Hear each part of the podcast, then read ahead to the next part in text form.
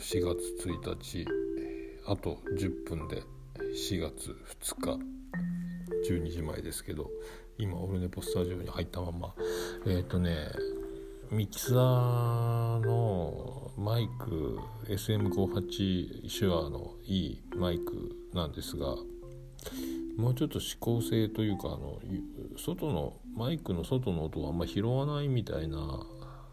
気がしてたのでなんかおかしいなと思って設定しようと思って結局いろいろ音を拾うテーブルのこの、えーと、コンコンコンみたいなの全部拾っちゃうのでこうカップをこうこういうの全部拾っちゃってたのでただ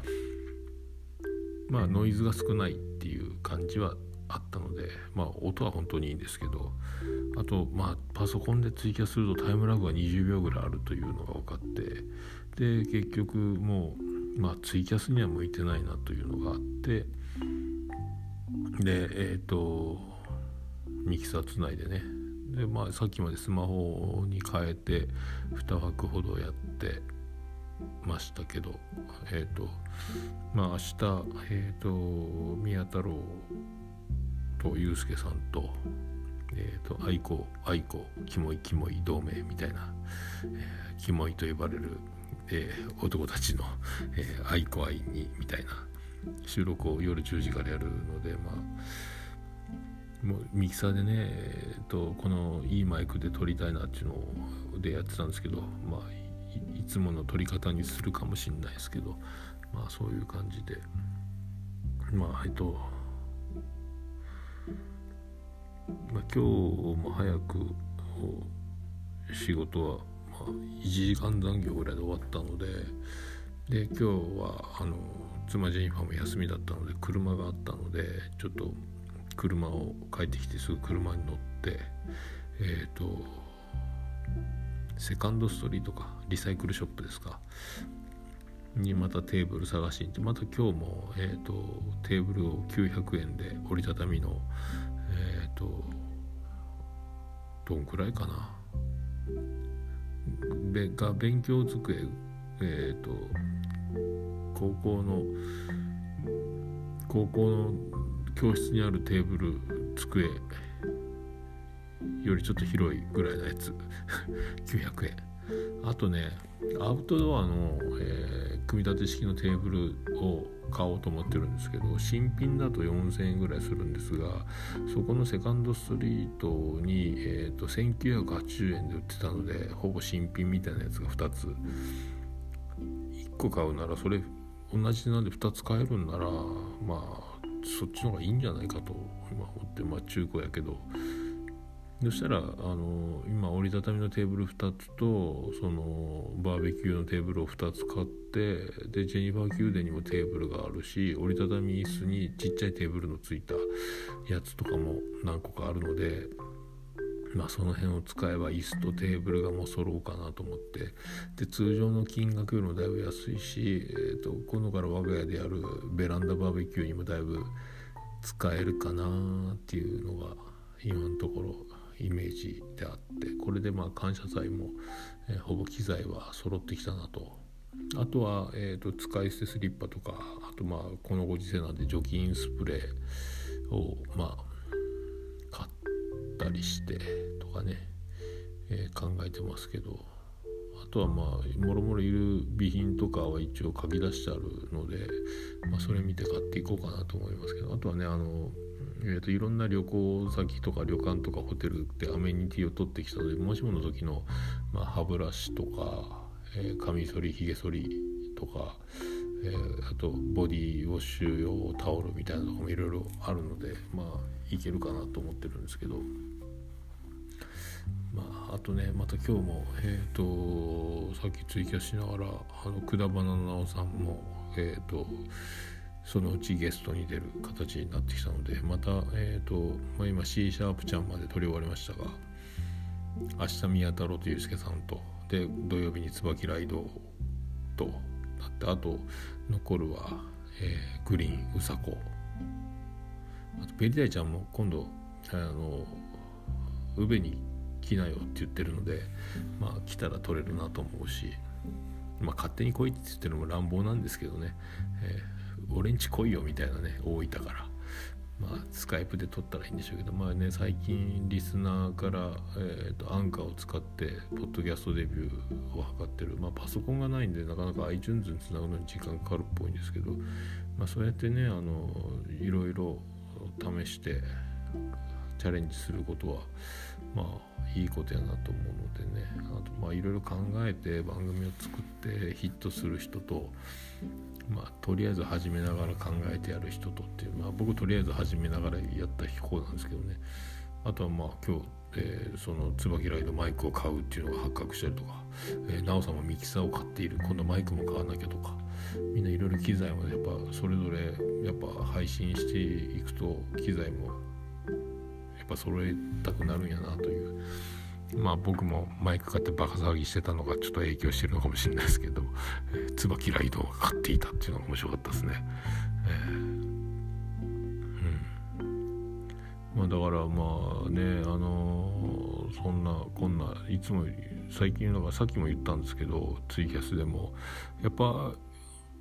人が一番面白いので、まあ、企画とかあのテーマとかで何かこう同じものに向かって喋っていくっていうのもいいですが、まあ、人と喋るっていうのが一番面白くてそれでまあ誰と喋ってもあのオルネポっていうか僕ですかこうでゲスト会を取ると面白いねというふうに、えー、まあそんなにあの知識も学力もない僕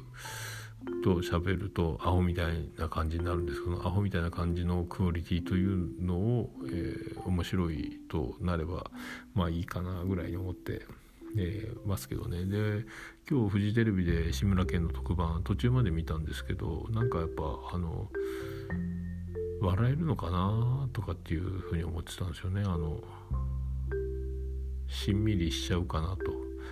ででもやっぱめちゃめちゃ面白かったですね。あのまあ編集の仕方っていうかまるまるコントの途中の前後を省いたようなダイジェストっぽい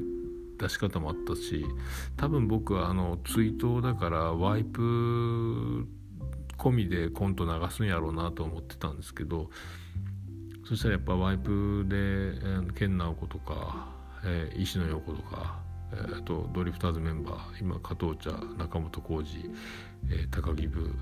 えー、この3人だけが今生き残ってる状態ですけど、まあ、ワイプで抜かれてたんでこうコントにワイプが入るとなおさら笑えないんじゃないかとは思ってたんですがもう全然そのワイプも気にならないぐらい面白い、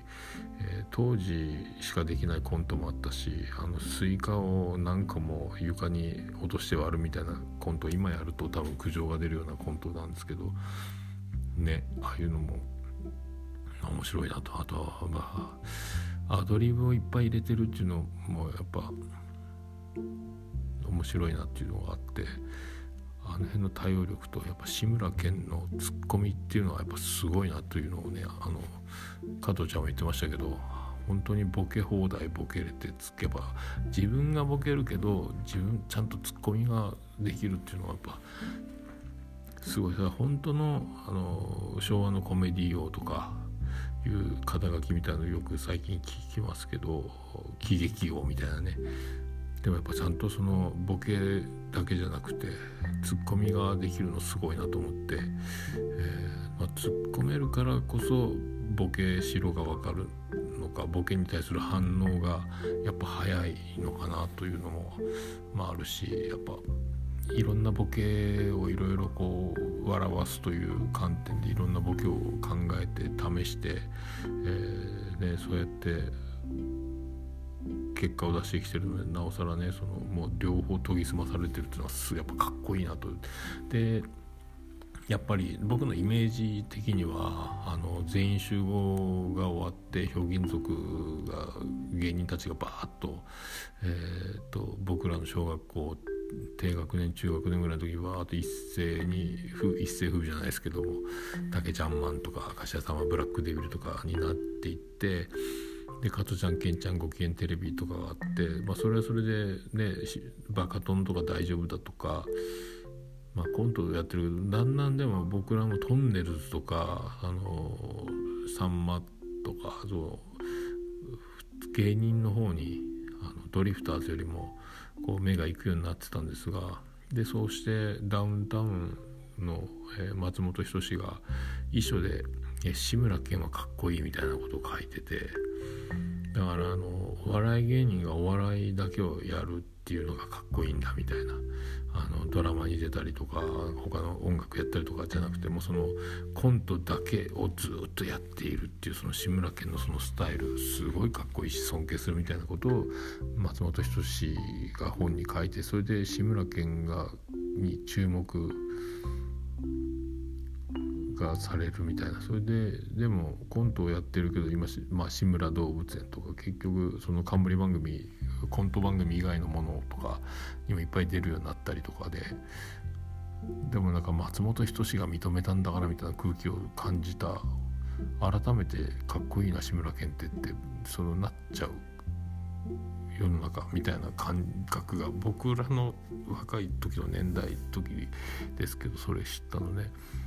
ああそう言われてみればそれはかっこいいことだよなというのに気づいたみたいなのを思い出しましたね。えー、まあそんなこんなもう10分経って日付も間もなく4月2日になろうとしていますけど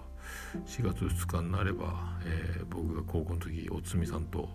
えー、バンド組んでた時のギタリストが、えー、今鹿児島にいますけど、え